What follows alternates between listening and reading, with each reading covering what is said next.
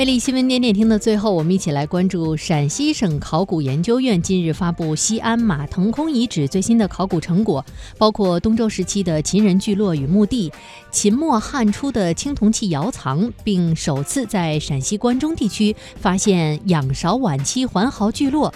为了解产河中上游史前东周、秦到隋唐时期的文化面貌增添了资料。马腾空遗址位于西安市雁塔区马腾空村，遗址现存面积约三万平方米。考古人员共清理新石器东周至秦、汉代、隋代、唐代、清代等时期的墓葬三百九十三座。